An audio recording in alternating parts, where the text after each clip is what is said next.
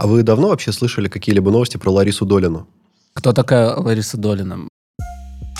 Дорогие друзья, всем привет! В эфире «Сук подкаст». Меня зовут Сергей Викторович, и данное интро я записываю в гордом одиночестве, в отрыве от моих замечательных друзей и соведущих, поскольку так вышло, что при монтаже обнаружилось, что мы настолько увлеклись беседой с нашим сегодняшним гостем, что забыли его представить. Представляете? Поэтому легкий дисклеймер. Я исправляю эту оплошность прямо сейчас. Представляю вам Данила Владимировича, замечательного человека, строителя атомных станций руками в Юго-Восточной Азии и просто обаятельного сукиного сына. Данил Владимирович поведает, каково это целый год жить в Бангладеш. Бангладеш, если что, это Юго-Восточная Азия. Такая достаточно специфическая страна, бывший Восточный Пакистан, тропический, если не сказать субэкваториальный климат. Вы можете загуглить это вместо меня. Я сейчас, к сожалению, не вижу Э, перед своими глазами точную информацию, но могу вас заверить, это гребаный юг, и там очень душно, очень жарко, очень влажно, и жить там подойдет далеко не каждому из нас.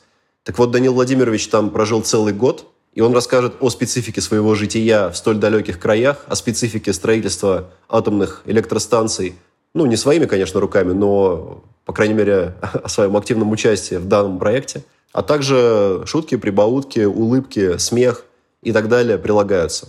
Приятного вам прослушивания и храни вас Господь. Данил Владимирович, давай.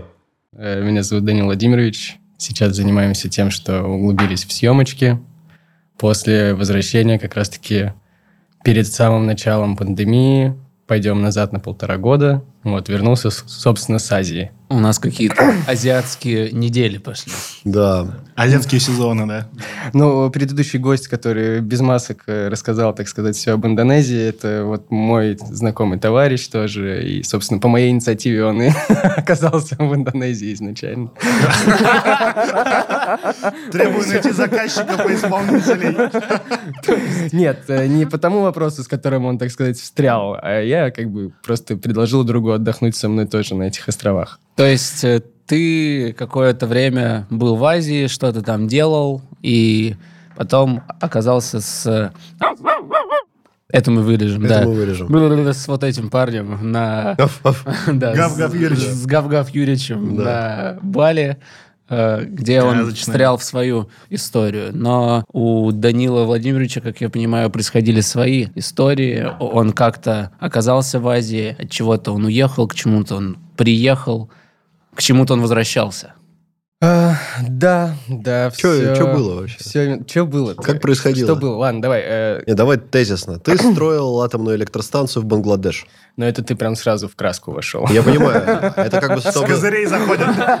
чтобы сразу э, слушатели такие, ни хрена себе, а теперь как ты к этому пришел? А теперь как, Да, как да. я к этому Строил, пришел? да или нет? С- слушай, Даня пошел с шестерки, а ты сразу Да, да, да, да, да. дамы Эм, козырной побил, наверное. Слушай, это на самом деле удивительно. Знаешь, вот э, такой путь, э, мне кажется, сейчас такого типичного москвича, который попробовал себя во многих сферах. Так сказать, он на то гораст, и на то мастак, и везде хорош. Или не, или не хорош. Как настоящий казак. Да. И. И на дуде игрец. Закончил я вообще губку, и я вообще разработчик нефтяных месторождений. Но после этого, ввиду нашей классной ситуации, что если у тебя мамки, папки, тетки, детки нету, то как бы езжай-ка ты на севера, там работай за 35 тысяч рублей в месяц, и вот там спустя какое-нибудь время вернешься. Ну, я с 25 начинал. Ну вот меня эта А перспектива... ты что-то тоже как-то- нефть добывал в агентстве по пиару? На севере. На севере. В Имиконе. Вот. И начал заниматься стройкой. И тусил изначально в модном таком э, архитекторном бюро изначально, а потом это был сервис капитального ремонта квартир под ключ сделано. Вот. И, собственно, вот в моменте как раз-таки вот этот вот переходный период, это был Новый год, э, с 18 на 19, я такой думаю, блин, чем бы заняться, что-то вот уже не сидится на месте. И в этот момент приезжает мой товарищ с университета, который вот так вот мимолетно, там, через знакомство отца с отцом, и такой, заберу-ка я тебя тоже в Бангладеш, и вот он там занимался, собственно, логистикой. Это все, что я знал вот типа вкратце вообще в целом. А ты вообще какое представление имела Бангладеш вот до всей этой истории? Слушай, я вот просто, знаешь, я такой на самом деле очень легкий на подъем человек. Это я был тот, кто спросил, слушай, а ты там в Бангладеше работаешь? «М, бабки, бабки, наверное, нормальные рубишь. А что только, ну вот, считай, год как университет закончил, как бы еще как бы нормальных денег не видел, а тут по-любому есть возможность срубить котлетку вот эту. И я такой спрашиваю, слушай, а чем ты там занимаешься? Он такой, ну вот-вот, там организационные вопросы. Я такой, слушай, я сам люблю вот все время все организовывать, вот все время всех там Я координирую, сам собираю. организатор. Да, да, да. Он такой, слушай, ну-ка давай-ка я просто на шару скину твой телефон своему как бы боссу, а ты уже там с ним поговоришь, как бы, что кого, как бы, может быть, придете к чему-то, у тебя как бы классное резюме, ты молодец, давай попробуем. Все, он скинул контакт, буквально на следующей неделе я позвонил этому русскому бенгальцу, это бенгалец, который в 90-х приехал к нам учиться в РУДН или что-то вот подобного рода. Один из первых, кто возил у нас первые айфоны в Россию, один из первых, кто фермами битковыми занимался. Подожди, а бенгалец это житель Бангладеш, соответственно. Это, это наци- национальность. шлёпа. Бе- Бенгалец. Русский код. Большой русский код. Понятно. Как он тебе? Такой прекрасный. А, Но он обрусевший. То есть вот он как бы... Ну нет, обрусевший в Мясо с плане... картошкой. Ментальность. С телеком разговаривает. стало. Спартак Зенит смотрит. Ну, Плюс-минус, да. Максим поет. В пятерочку ходит. У него в итоге там свой дом где-то... Russian Doomer Music области, вот это вот все такое. У него там жена, няня для детей, вот это вот все. Ну, короче, такой. Очень все у него прекрасно. Нормально он на русских харчах отъелся. Новый русский. Да, да. И вот, собственно, вот этому новому русскому, а вот он как раз-таки оказался хороший друг отца моего друга, который ко мне приехал. И вот, собственно, он его и, и забрал. И он, естественно, прекрасно разговаривает по-русски, потому что там уже прожил, естественно, там больше 25 лет. Мы с ним пообщались приятно, он такой, ну все, давай, через месяц приезжаешь. Там обсудили типа условия, все, давай, погнали. Я такой объявляю как бы своим родственникам, йоу, я улетаю в Бангладеш. Все такие, куда? Это где Это, вообще? это что такое? А что ты там делать будешь? Я такой, ну, все, что я знаю, там э, наше государство выделило 35 миллиардов э, долларов Бангладешу в долг, чтобы построить атомную электростанцию. И, естественно, отдала нам подряд, чтобы Атомстройэкспо это, собственно, и строили. Вот, но, чтобы вы понимали, там Министерство атомной энергетики в Бангладеше существует с 75 года, но вот и только вот где-то 3-4 года назад у них запустилось строительство. Но в целом вот эта схема, типа, я дам вам денег, но подряд будем выполнять все равно мы, очень похоже на то, как в рекламных агентствах работает суперкомиссия. Типа, вы получите проект, но заплатите нам, чтобы его... Ну, короче, Это, на самом деле, одна из лучших практик по тому, как вот сейчас а, региональные супердержавы, региональные державы окучивают, ну, то, что они политкорректно так называют страны третьего мира. Я, например, смотрел, что делают китайцы с Африкой. Они же, в принципе, уже практически целиком себя отжали. Вот у них точно такая же схема. То есть это такие мировые стандарты. Ну, Так. мне кажется, во многом то, что сейчас происходит в Ю- ЮАР, там есть, э, сейчас любят говорить, китайский след. Да-да-да. Так скажем, э, современные колонизаторы, собственно. Да, да. как делали с Бангладешем Китайцы. в 18, в 18 веке. Их же британцы колонизировали. А китайцы современные, стало быть. Да, и, собственно, у бенгальцев, естественно, они такие вот... Я начал узнавать страну только когда я туда прилетел. Я решил, я ненавижу спойлеры. Ну вот, Ну, то есть нет, я, вот- я вот- люблю как бы То есть ты пообщаться. даже Орел-Решка про Я даже Бангладеш решил не смотрел. смотреть, потому что, как оказалось, Орел-Решка — это просто полный bullshit. Ну, подожди, Вот, а ты вообще ничего не, не, не знал про Бангладеш до этого? Вот, возвращаясь к моему вопросу. Я знал, что там до хера народу. Мне говорили, типа, сделай прививку от денге или что-нибудь подобного рода. Тоже не, не особо знающие От, люди. от тенге, потом- от валюты казахской. От казахов не спрятаться Не нигде. не принимаем Тенге нигде. not allowed. Я вот тоже думаю сделать от, тенге знаменитую прививку. Вот. Двухступенчатую. Ну и, собственно, вот началось мое путешествие. То есть я лечу, прям меня разрывает всего от, от того, как все классно. Я, знаешь, типа собрал всех своих друзей. Мы танцевали еще в Лисице бар, который вот наш любимый существовал. Ах, вот, да, это было Лисичка прекрасно вообще. Был такой, да. Аб- Абсолютно. Помню. Абсолютно. И все так было классно, меня все проводили, и я такой на таком чувстве, я вот молодой человек, лечу сейчас работать за границу, буду заниматься логистикой, вот буду работать с Атомстройэкспо. Ух, розовые очечки так потихонечку рук, Мгм. и как бы оказались на мне. Я туда приезжаю и сразу же примерно понимаю, что за стиль меня ждет. Потому что все началось сразу в аэропорту. Мы, ну там, ладно, трап долго подносили, где не бывает, как бы окей, но не, вот мы, чтобы мы понимали, в Бангладеше, вот как в Москве, постоянно. А Вот как как в город, Москве город сейчас. называется? А, Столица Дака. Дака. Она столица еще со времен Восточного Пакистана. У них была в 70-х жесткая война народная между Пакистаном, он был западный и восточный, и индусы, тоже Индия вмешивалась, потому что ну, на границе это все. И вот, собственно, только в 71 году начало существовать такое государство, как Бангладеш. А раньше это был Восточный Пакистан, и вот столица Дака как бы региональная была. Вот. И я только, значит, выхожу, вижу картину, что там визу оформляешь по прилету. И виза по прилету стоит всего лишь 50 долларов. И мне сказали, типа, да нахер тебе в посольство тут в Москве, они еще дольше будут делать, по прилету сделаешь и все. Я подхожу, поним- очередь дикая. То есть передо мной человек 10, и вот таких три очереди, и еще за, за нами люди. Это не обеденное время. И один из чуваков, который помогает ну, э, выдавать визы там, и так далее, он просто демонстративно встает, то, что ему что-то не понравилось. И вот идет в сторону туалета и реально чешет жопу, прям перед всеми вот иностранцами, которые... Ну, может, он Когда уже вы двухнедельно вернетесь, мы у него спрашиваем или еще что-то. Увольнялся Нет, уже, наверное. Э, просто. Тогда я не понял. Я подумал, ну, может быть, реально у чувака там какие-то проблемы в семье, там еще что-то, ну, такой И он предположил. поэтому Может, жопу чешет. На людях. Но на самом деле это оказался в целом, в целом их стиль. Э, Эта нация, они не очень трудолюбивы. Мы тоже как бы лентяи еще те, но по сравнению с ними это вот просто антикитайцы вообще прям максимально. То есть, типа, мы, мы типа вообще не будем работать. китайцев. Хотя Китая там тоже, естественно, сейчас очень много.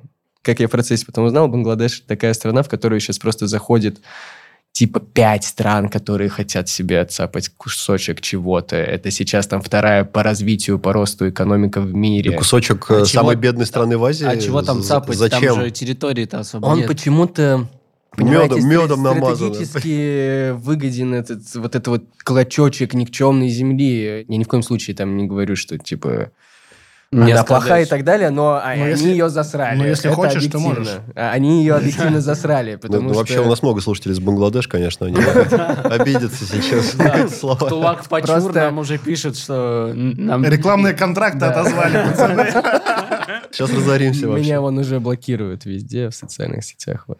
Просто я вот ну, начал вот в процессе узнавать. А, собственно, я выхожу с аэропорта, и там просто картина, чтобы вы понимали, там дети и люди стоят вот прислонившись к окнам вот э, входных дверей, обычные с улицы, чтобы посмотреть, как там внутри.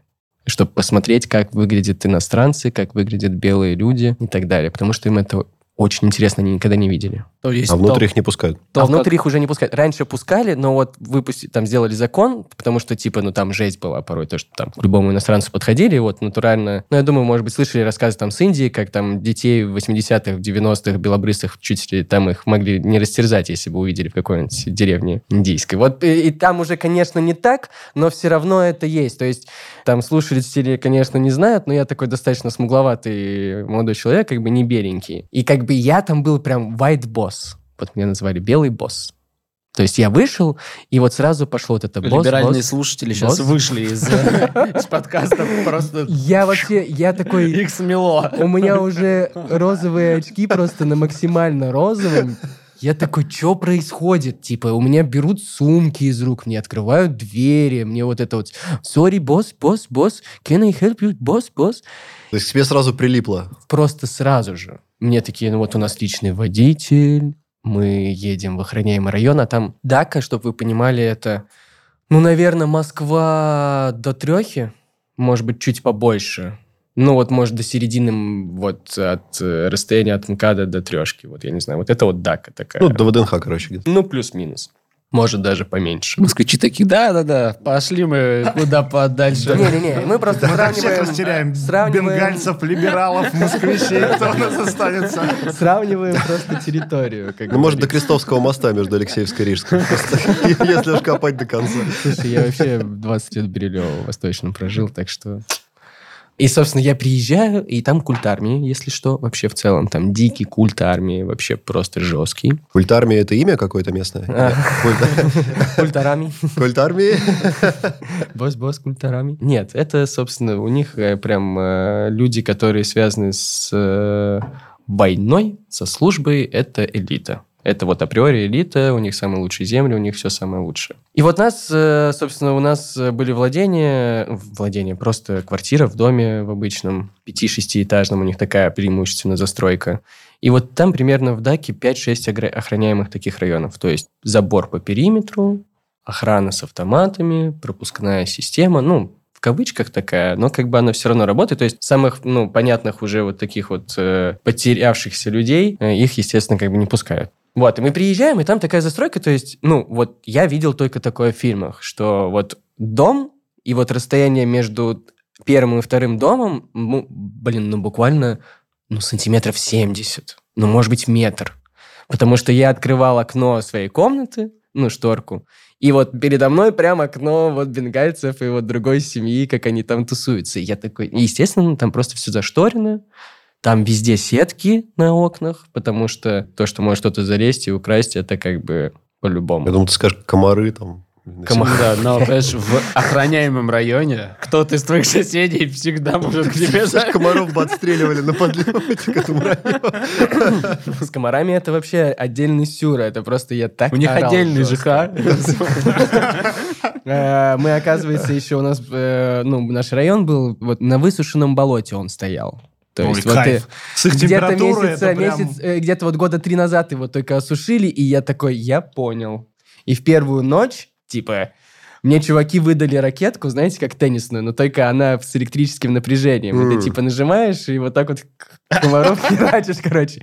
Я целую ночь первую херачил их. У меня реально трупиков 50 было. Я уже, знаешь, на таком психозе. Я хочу дико с дороги выспаться, потому что ну, у меня был сложный перелет. Все равно акклиматизация, естественно. Как бы кондей дико шумящий. А меня. кондей хотя бы есть, да? Ну, у нас, типа, и- элитная квартира. Ну, типа. Не, ну может быть Бангладеш элитная Ну, квартира, это как не-не-не-не. у нас Ты- хрущевка. Ты, ты что, у них там кондеи, ну, ты что, они всю жизнь живут в такой жаре, у них все с этим хорошо. Как они взлетали тогда? То есть можно же просто закрыть окно и врубить кондей. Ты понимаешь, это вот дома, не- они строятся не так, как у нас. То есть у нас э, дома строятся намного надежнее, используется много больше материалов, закрывающих из вот с окна всякие стяжки, вот это вот все, Мгм. потому что у нас погодные условия такие. А у них максимум бывает плюс 20, ну, типа минимум, точнее, плюс 20 бывает. И вследствие этого у них, э, ну, зазоры бывают между окнами, вот это вот все. То есть оно все пенкой не проходится. Мгм. Поэтому там какая-то вот лазейка для них, она по-любому есть либо через вентиляцию, либо еще как-то. Они по-любому влетают. А живности, естественно, дофига.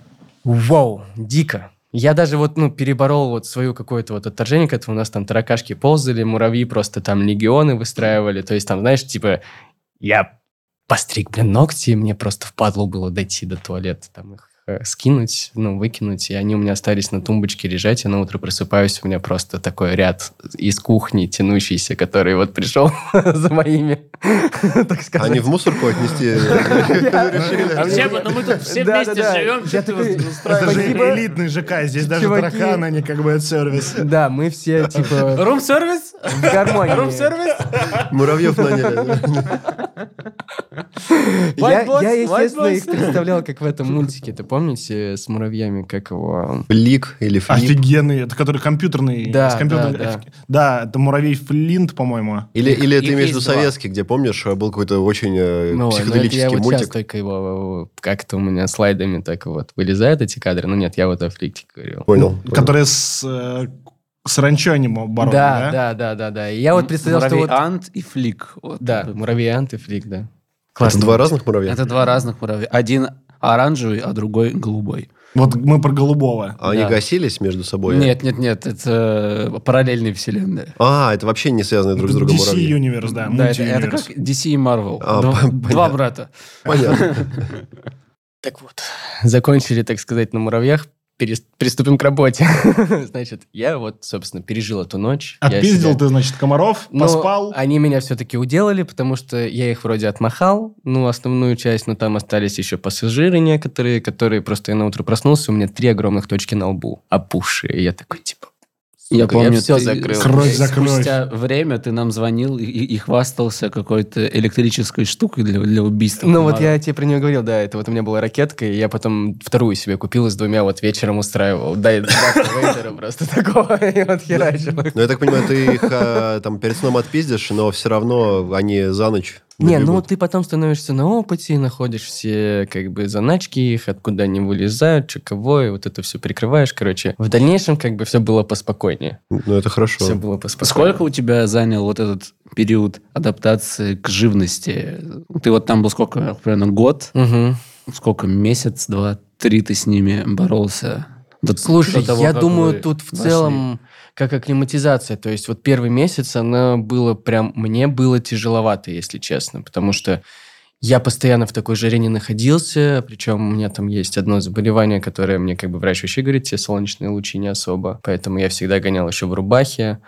А там, ну, та- там такая, понимаешь, Борщевика погода... вообще подальше держать. Да-да-да, там такая погода, что вот мне до офиса было реально вот, это было прекрасно, вот пять минут вальяжной прогулочкой, но при этом я мог выйти из дома абсолютно свежий, приду на работу, и я понимаю, что мне уже нужно в душ. Ты либо запасной какой-то одежды гоняешь, либо вот там же принимаешь душ, потому что в целом у нас офисы там многие снимают вот в этих жилых домах. Эти дома выдаются по факту отслужившим генералам каким-нибудь воякам, и они должны бы строить просто себе там свой домик двух-трехэтажный, но они, естественно, как бы строят там пяти-шестиэтажное сооружение себе, себе последний дом с крышей, а остальное все сдается. Либо под офисы, либо под жилые истории. И мы, собственно, вот у нас в одном была квартира, в другом доме был, собственно, офис. Надо было оставаться в армии тоже. В Бенгальской. Ну, перевестись потом. там, э, в Бенгальский следственный комитет. Там сейчас квадратные...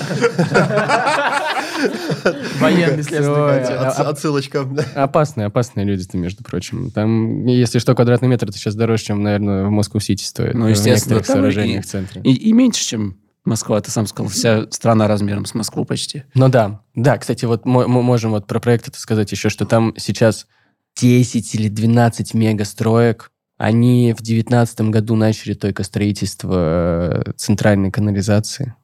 То есть до этого все эти там 25-30 миллионов, которые живут в Даке, как бы все свои нужды, и вот это вот все просто уходило в почву. И просто на улицах были канал, ну, каналы Очень вырытые. плодородная должна быть почва. Да, я тоже подумал. И которые накрывались просто плитами, а по этим плитам просто, ну, дороги как бы были и так далее. Красиво. Вот, и, ну, нос в шоке. То есть красивого-то мало, потому что ты как бы идешь... Мы не и- сказали, что вкусно пахнет, мы там- сказали, там- что красиво. там, там нет свежего воздуха, чтобы ты... Я не мог сделать, типа, полного вдоха. Вообще не мог его просто сделать. Это было невозможно. Ну, то есть, либо только вот в помещении, которое маленькое, и постоянно кондей, ну, ты кондейным воздухом этим будешь дышать, а не свежим. Потому что, когда я вот за все время в Москву приезжал один раз, и когда я вышел из аэропорта, я просто такой делаю вдох и такой, боже мой, я могу дышать. А там это невозможно, потому что там пыль постоянная, постоянная пыль. То есть ты вот проезжаешь на байке,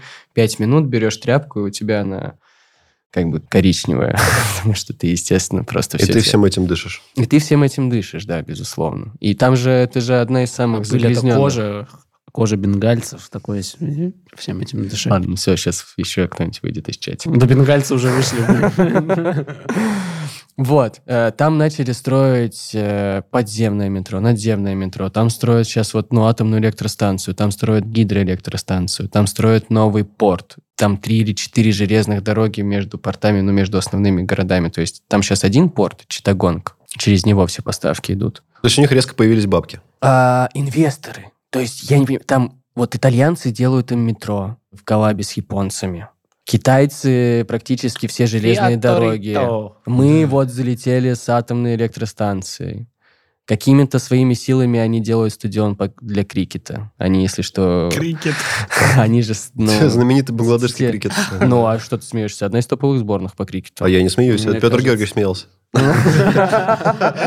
ж ты меня сдал Они там вот Ну, крикет А в крикет кто играет? Индусы, англичане и бенгальцы, по-моему. Ну, они же три, сборных и борются. Ну, я не знал, не знал. Я М, тоже даже русские играют разгоняю сейчас. Просто ты их Подожди, знаешь, крикет, вот, ну это как лапта? Ну, Русские индусы тоже играют в крикет. Если вот брать основной инструмент, которым ты бьешь, да, вот этой вот Бита? Бита. битой, да, которая еще плоская на самом деле, то да, похоже на лапту. Но нет, это не лапта. Лапта наша. Лапта это наша история. си, я. Россия. Да, но я был в один момент в детстве в шоке, когда я иду по стадиону Буревестник и вижу, как туда перелазят через забор штук 20 индусов, чертят э, белым э, мелом себе На асфальте. поле для непонятно мне на тот момент чего, и начинают разбегаться по полю, орать, кидаться мячом, бить его битой. Я был в шоке. Я не понял, что это за странный бейсбол. Ну, собственно, к, к стройке, к нашей, чтобы вы понимали. Я работал в конторе, в компании логистической, которая никак не причастна к русской компании. Это вот этот вот мой босс, э, бенгалец, собственно. Ему сказали чуваки из Росатома, йоу, чувак, мы там тебе давай будем через тебя контракты, бу-бу-бу, приезжай туда, делай А он был, он был компанию». Black Boss? Ну, он же бенгалец. Я просто не знаю, там Браун, Слушай, он- Браун, может. Он, он на диком стиле. Когда я зашел в офис, он действительно был приятный очень офис у нас. Э, Первое, что меня шокировало, все наши сотрудники поначалу гоняли босиком по офису. Ну, потому что у них это нормально, ходить босиком. Мгм. Он может, там, сотрудник наш, почесать э, пальчиком свои пальчики на ножках, э, потом спокойно потянуться за печенькой и тебе ее предложить. И как бы... И через пару месяцев ты уже согласишься. И он не поймет твоей реакции, что ты такой, типа, ну, там, скорчишь лицо, что, типа, ну, come on, чувак. Пару месяцев Что ты это сам такое? двумя пальцами берешь печеньку и Ну натягиваешь Два ему. путя, два путя. Вот либо ты подтягиваешь, либо ты скатываешься, ну, в какой-то степени. И мы вот были в Дакке, то есть мы в столице. А большая часть людей, которые вот причастны к Атомстройэкспорт, все их подрядчики, там, Трест, РосСЭМ, там, и так далее, их очень много. Там было три главных субподрядчика еще, и помимо них еще остальные подрядчики. Ну, ты список они нам живут- отправишь, мы ссылочкой прикрепим для всех, кому Нет. интересно расследование провести. И они живут все на Рупуре. Рупур — это по факту 150-200 километров от столицы Даки, но ехать часов 7-8 минимум, и то, если ты несешься там 120 километров, и там такая дорога, что мне реально в первый раз стало страшно. Потому что там все по встречке, все как-то вот непонятно виляют и так далее. То есть я там не раз видел, как на эстакаде я еду, и двухэтажный автобус решает на повороте эстакады обгонять другой двухэтажный автобус, и они, естественно, верхушками целуются. И это ок. Потому что в большинстве своем там водители этих автобусов это подростки там от 16 там, до 20 с чем-нибудь лет, которые перед сменой своей, так сказать, выпивают кадеинового сиропа, и вот несутся вот с таким вот лицом, как будто у них там огонь, фаер сзади, вот это вот все, картинку. Как автобус представь. «Ночной рыцарь» в Гарри Поттере. Да-да-да. Гони, Эрн! Да, гони, Эрн! И, и вот так вот безумно. В Непале, когда нас по горному серпантину вез чувак, который до этого накурился гашиша, и он заснул прямо на подъеме, типа, наверх, на, на гору. Сморила. Типа, и у нас никто, не- кроме одной женщины, не умел водить, типа, праворукую механическую машину, и, но мы каким-то чудом смогли его сначала разбудить, потом скинуть на пассажирское, и, типа, 40 километров в час сначала за- забраться на гору, типа, и во- вот так, а, а потом спуститься. Поэтому я представляю какой-то ад, как когда ты не пред... ну, когда у тебя вот так вот е- едут машины, а у Это тебя очко ужасно. сжимается от каждого Ужасно. приближения чего-то. Потому что там же еще тук-туки и рикши. Тук-тук это что? Тук-тук это механическая тумбочка маленькая, где ты типа спереди водитель, как бы это по факту мопед, на который накинута металлическая тумба, и вот ты вот Пассажирский э, мопед. э, сеткой отделен от водителя, и вот сзади у тебя как бы такой э, не мягкий диванчик, Я на понял. котором вы садитесь. И Ага. рикши, а рикши это, собственно, ну, которые на, велос... на, на колясике, Это на то, что у нас бы развивал Uber и Яндекс Такси, если бы у нас не было такой холодной зимы.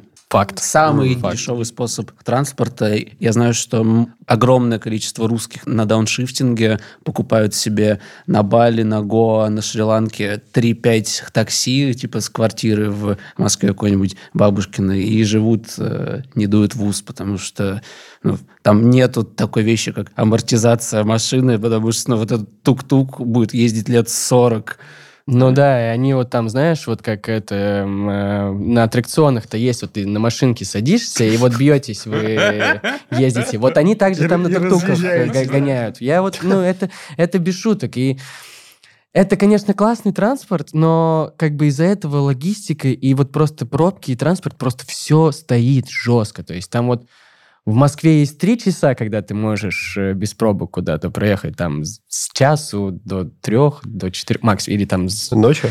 ну, может, ночью. Но там Да. такого времени вообще в целом нет. И это вот как бы сейчас у них национальная вообще в целом проблема. Они хотят ее как-то решать, но тут завязано все просто на другом. То, что это вот как Максим сказал, Максим Евгеньевич, что у них там все завязано на том, что это дешевый труд, и, ну, большему части населения нужна работа. И, естественно, мужики все там вот херачат на этих рикшах постоянно. Чтобы вы понимали, они, они настолько черные. Ну, потому что они прям... Он там снимает перчатки, он там вот как бы такой смугленький, а тут просто он реально черный, потому что он каждый день по 12 часов под солнцем херачит на этой рикше. И все это без майки, потому что, ну, тебе жарко в майке. У них еще очень быстро стареют лица, потому что от солнечной радиации... Там еще смог, а туда, если машины ездят. Да, да, да, это просто уже... Ну, и- и- я их могу только героями назвать, но это я, потому что вот я бы в- ну, в России бы так не смог, и мало кто бы у нас так смог. А у них это, ну, норма. И вот в этот момент я такой начал, типа, понимать, а вот как вот различается ментальность. И это вот все началось вот только спустя там 2-3 месяца, потому что первые там 2 месяца, вот как бы, как я говорил, акклиматизация, к еде отдельный вопрос. No Это- spicy? это просто сюр. Там, типа, там все очень плохо с хорикой, вот с этим всем. То есть, вот, типа, С чем? ну, с ресторанным бизнесом и вот со всей А, этой историей. Hospitality, restaurants. Мгм. Типа, вот, допустим, вот заведение, там, вот как шоколадница наша, для нас это уже, ну, обыденно, это как кафешка, и все уже, так, я лучше в какую-нибудь локальную там схожу, там, флип в Даблби, там, и так далее, и так далее. А вот там бы шоколадница, это был бы топ. Это прям вау! Мгм. супер. Чизкейки, сэндвичи, вау, круто, еще все разное, там рыбка есть. Это. Чисто, Там- прохладно. Никакого разнообразия. Я прихожу на фудкорт, и я вот прохожу четыре рядом типа заведения, у них разные вывески, разные названия, Бриани, бриани, бриани, но, бриани. сука, одно и то же меню. И я попробовал все четыре в разные дни, а оно все одно и то же. А кухня одна. И я такой, типа... И я такой говорю, «Э, э, ребят, типа, ну, я там пытаюсь объяснить, типа, I have problem with my stomach, и я говорю специально, типа, вот с, с этим акцентом, вот с таким... Бенгальским. С бенгальским, да, чтобы он понял. И я говорю, типа, no spicy. Окей, окей, босс, окей, no spicy, no spicy, low spicy, everything be okay. Я такой, все окей. Договорился. Пустой фудкорт. Я жду 40 минут эту гребаную пасту. Он мне ее приносит. Я, естественно, уже немножко злюсь из-за того, что я голодный, целый день там работал, хочется похавать. Он мне приносит такую остроту, что я просто рыдать начинаю. Ну, типа, не из-за того, что, типа, я такой обиделся, что мне остренькое принесли. Мгм. Потому что, бля, просто натурально текут слезы от остроты. Баба. Это он на тебя смотрит такой, баба. Да, да, такой, типа, По-русски так без акцента. Так- так- Такой ты слабенький, конечно.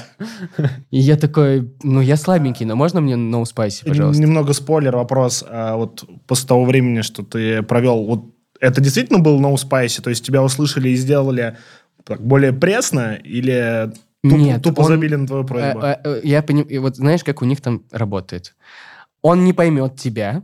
Это вот я с сотрудниками, вот, которые у меня были бенгальцы в моей компании тоже. Ты ему что-то объяснишь, он, он будет кивать головой, потому что он хочет сделать это. И, и он получить хочет за это сделать это, деньги. хорошо и получить за это деньги. Но он не знает, как это делать. Но он будет кивать, что он это сделает. ну, то есть тебя и тупо ты- не, поняли. Тупо не поняли, и это вот всегда было вот... э, Ах, они наебщики. А Мне кажется, у нас дикие, с вакцинацией дикие в стране примерно прям. так же происходит ситуация. Это отдельно, да, вот к работе это другое. Ну вот и с этим Zero Spice я так три раза, короче, профокапился.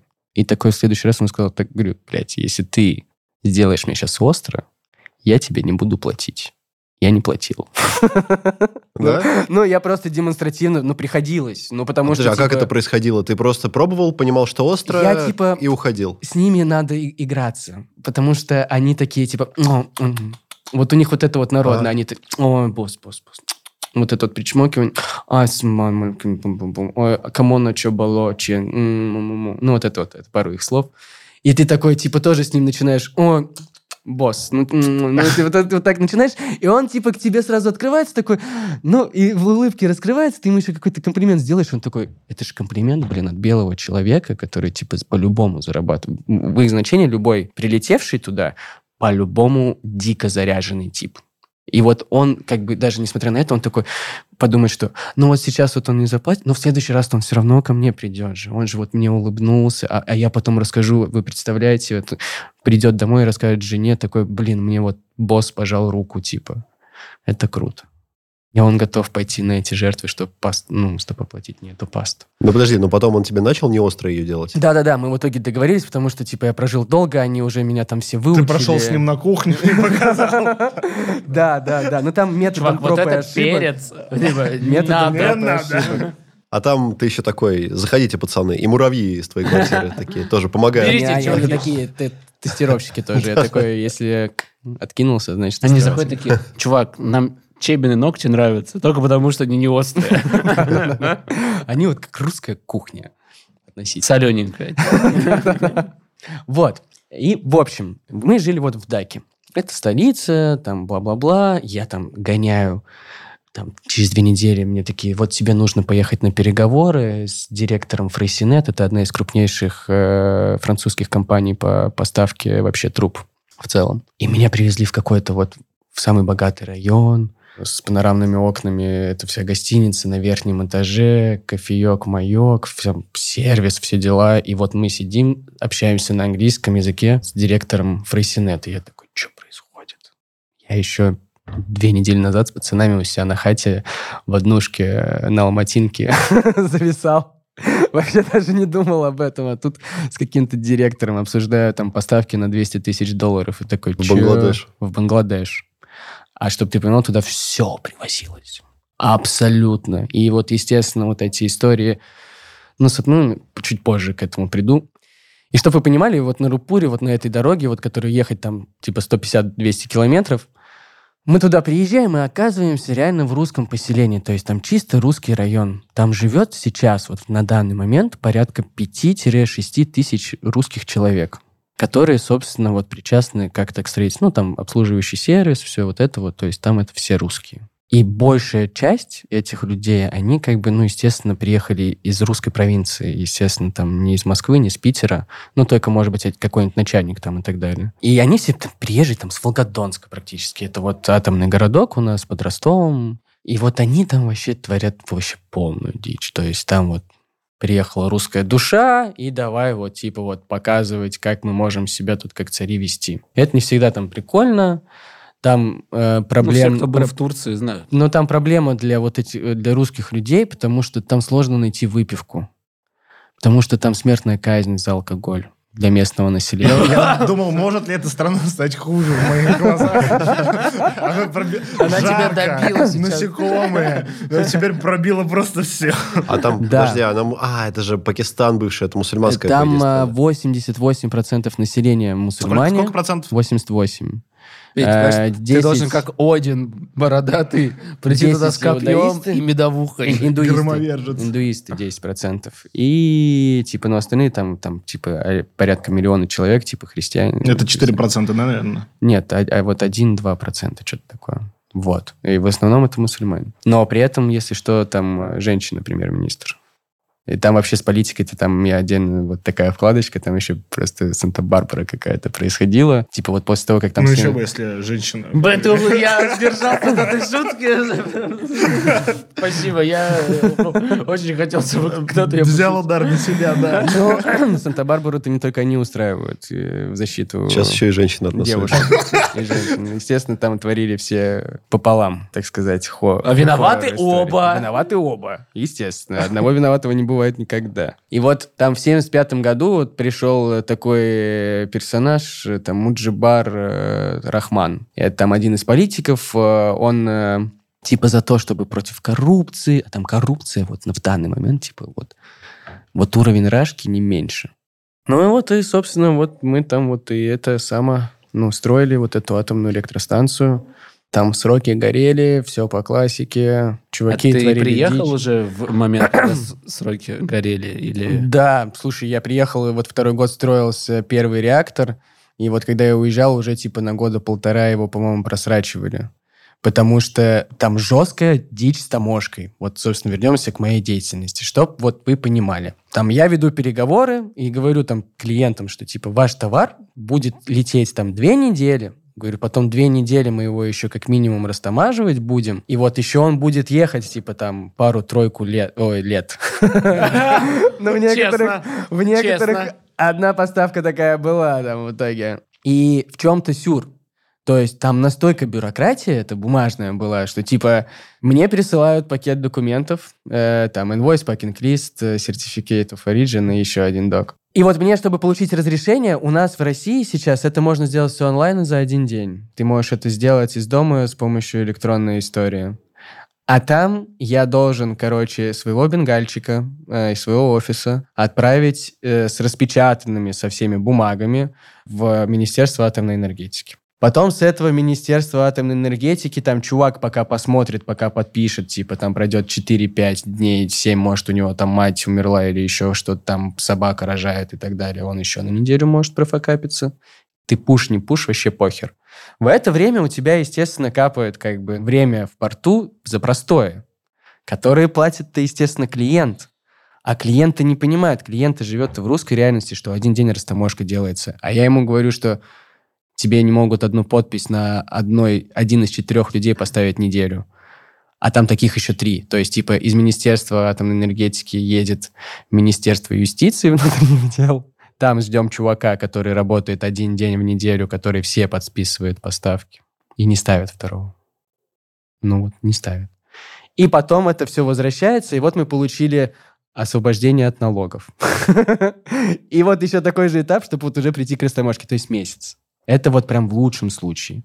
И а еще, у нас один день. Да, и еще, чтобы на втором этапе получить э, э, беспроцентную таможку, да, чтобы это все было без налогов, ты как бы ждешь с рупура, с которого ехать 10-12 часов, распечатанные бланки, которые продаются только в Министерстве атомной энергетики такого желтого цвета, и на которых ты только можешь только на них ты можешь отправить эту подписанную бумажку, чтобы снова пройти эту процедуру в 4 подписи. И когда я общался с клиентами в Москве, меня там материли просто, говорили, да ты, ты, ты, ты типа, что нам дичь несешь? Ну, короче, там столько было эмоционально такого неприятного прям негатива, там прям вот волки, короче, такие работают, которые прям фу, прям воют на тебя просто жестко. Волки с Никольской. И они такие, типа, мы тебе не верим, типа, и вот они прилетают спустя месяц, чтобы, типа, решать проблему, типа, раз вы такие там некомпетентные, и просто после того, как они вот в аэропорту видят вот историю с тем, как они получают визу, они приходят к нам и такие сразу с другой тональностью и такие, мужики, есть выпить? Мы вас поняли. Как бы, извините, что... А выпить-то Это- и нет. Выпить и Нет, нет. иностранцам-то можно. Там есть два магазина в Даке, где можно с паспортом приехать. Березка И это. Э, Некоторые делают хитро. Они покупают билет на самолет до Непала, потому что он дешево стоит. Заходят, покупают в duty free и, и выходят. Мне кажется, ты бы ездил петь как... Я Не- бы- в Непал бы часто Я бы какой-нибудь, знаешь, фрипас бы какой-нибудь тебе оформил просто бизнес-карточку, да. Абонемент, да. Ваучер, да. Не-не, скипас, скипас, знаешь, вот когда на горных лыжах э, катаешься, вот то же самое, только в Да, Непал. пускай он там стоит бешеных денег, я все равно сэкономил бы на этом. Ну и вот, собственно, вследствие таких вот рабочих историй, там вот был вот постоянный вот этот конфликт между теми, кто приехал туда работать, и, собственно, между бенгальцами, потому что они все специально, не специально стопали все время процесс, из-за этого вот постоянно они себе казну пополняют там ежедневно за счет... Это же только вот я сейчас про Рупур, да, рассказал про строительство атомной электростанции, и тот поток там поставок, который я знаю, это там, ну, одна десятая от всех поставок за то время, пока я был. А еще были поставки на другие мегастройки. И там были простое. Еще очень интересно было бы посмотреть, как у них в порту дело обстоит. Морская торговля. Мне кажется, вот этот Evergreen, который застрял, там были какие-нибудь бенгальские дети или что-то точно перевозили. Не, ну, страна, Нечистая история. страна интересная. Там есть еще такое место, называется Кокс-базар.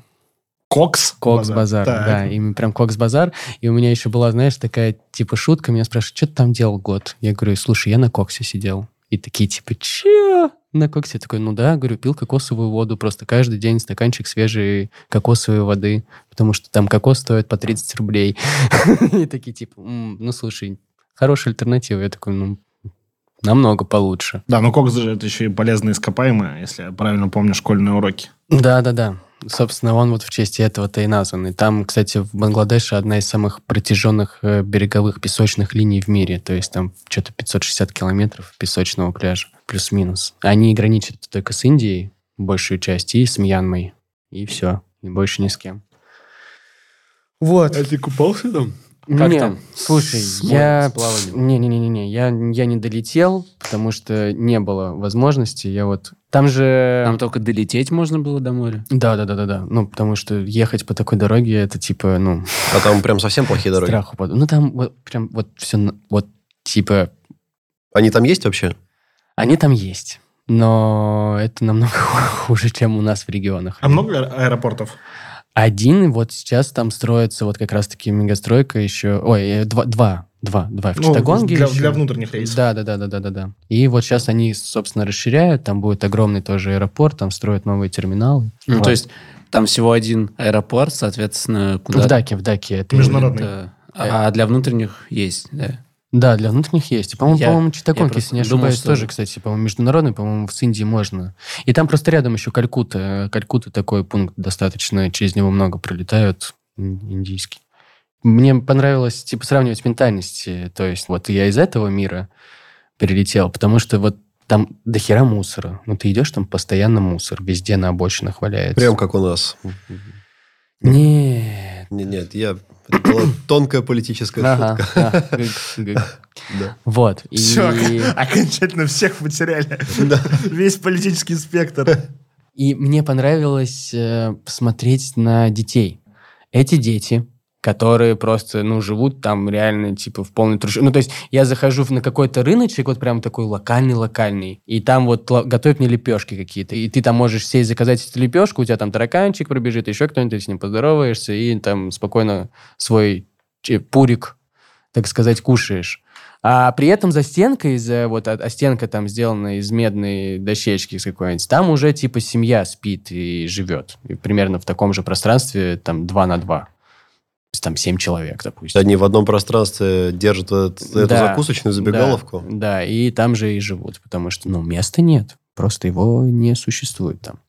И вот эти дети, которые вот в таких условиях живут, и они как бы там прыгают в помоях, там что-то тусуются рядом с ними, они как будто вот, я в них вот Счастливы. вижу больше счастья, да, чем вот у наших ребят, которые, «М, что бы поделать на улице, М, поиграю. к-». Я ни в коем случае не упрекаю тех, кто там играет там в, в компьютерные игры, но просто сейчас-то больше играют дети в игры, чем мы в, там в своем детстве. Мы Конечно, больше конечно. бегали по Здесь улице. и- вообще сейчас немного уведу нас в другую степь, но мне кажется, мы вообще последнее и чуть ли не единственное это гибридное поколение. То есть мы э, фигачились во дворе, фигачились палками, всякими этими штуками, а потом э, брали своего лучшего друга и шли фигачить с ним вечером в компы.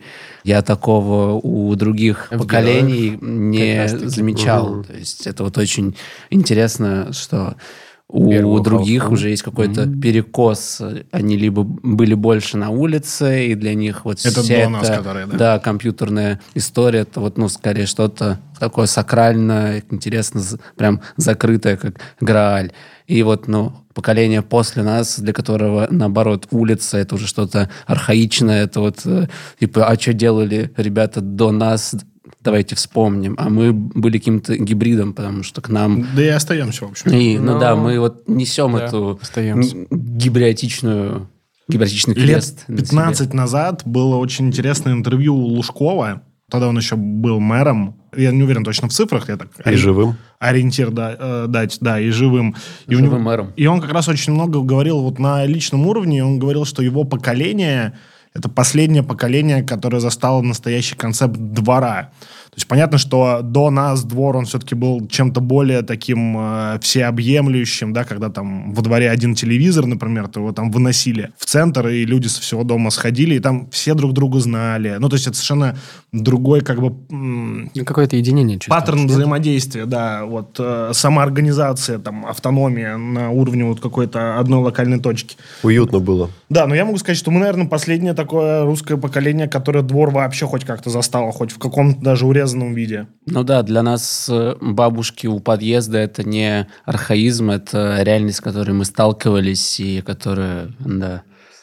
Но это вот то, что еще как бы осталось от этой э, архаичной эпохи, но вот постепенно уходит, но... Это даже ведь на уровне проектировки, ну, то есть э, вот сейчас не в точечной застройке, да, вот у меня точечная застройка, у меня тупо нет э, двора вообще, у меня стоит дом, перед ним стоят две скамеечки, и сразу же дорога, по которой ездит машина. Единственное, что мне э, дает как бы простор вот моей русской этой вольнодумной душе, которая застала двор, это то, что через шаг сразу же у нас огромный парк, там тоже скамеечки, все эти дорожки, тропинки, там можно как бы отвиснуть, э, выпить пиво и там с друзьями поболтать. А, Ну, да, ну вот на уровне Но проектировки... все равно нет уже вот этих вот персонажей, которые ты знаешь, во дворе ты идешь, и он Дядя постоянно Ваня у тебя во дворе у сидит, Бадика, и, ты, да. и ты его уже его знаешь, и ты ему киваешь. и ты такой, Семен. Да, кайф. А потому что он с твоим дедом там бухал, и ты такой, я его знаю. Он такой, я знаю твоего деда, ему Под- респект, и тебе Потомственное респект. такое же, да. Да. И, и в крутых там даже ЖК тоже этого нет. Я вот, ну, если так посмотреть, что есть в ЖК, там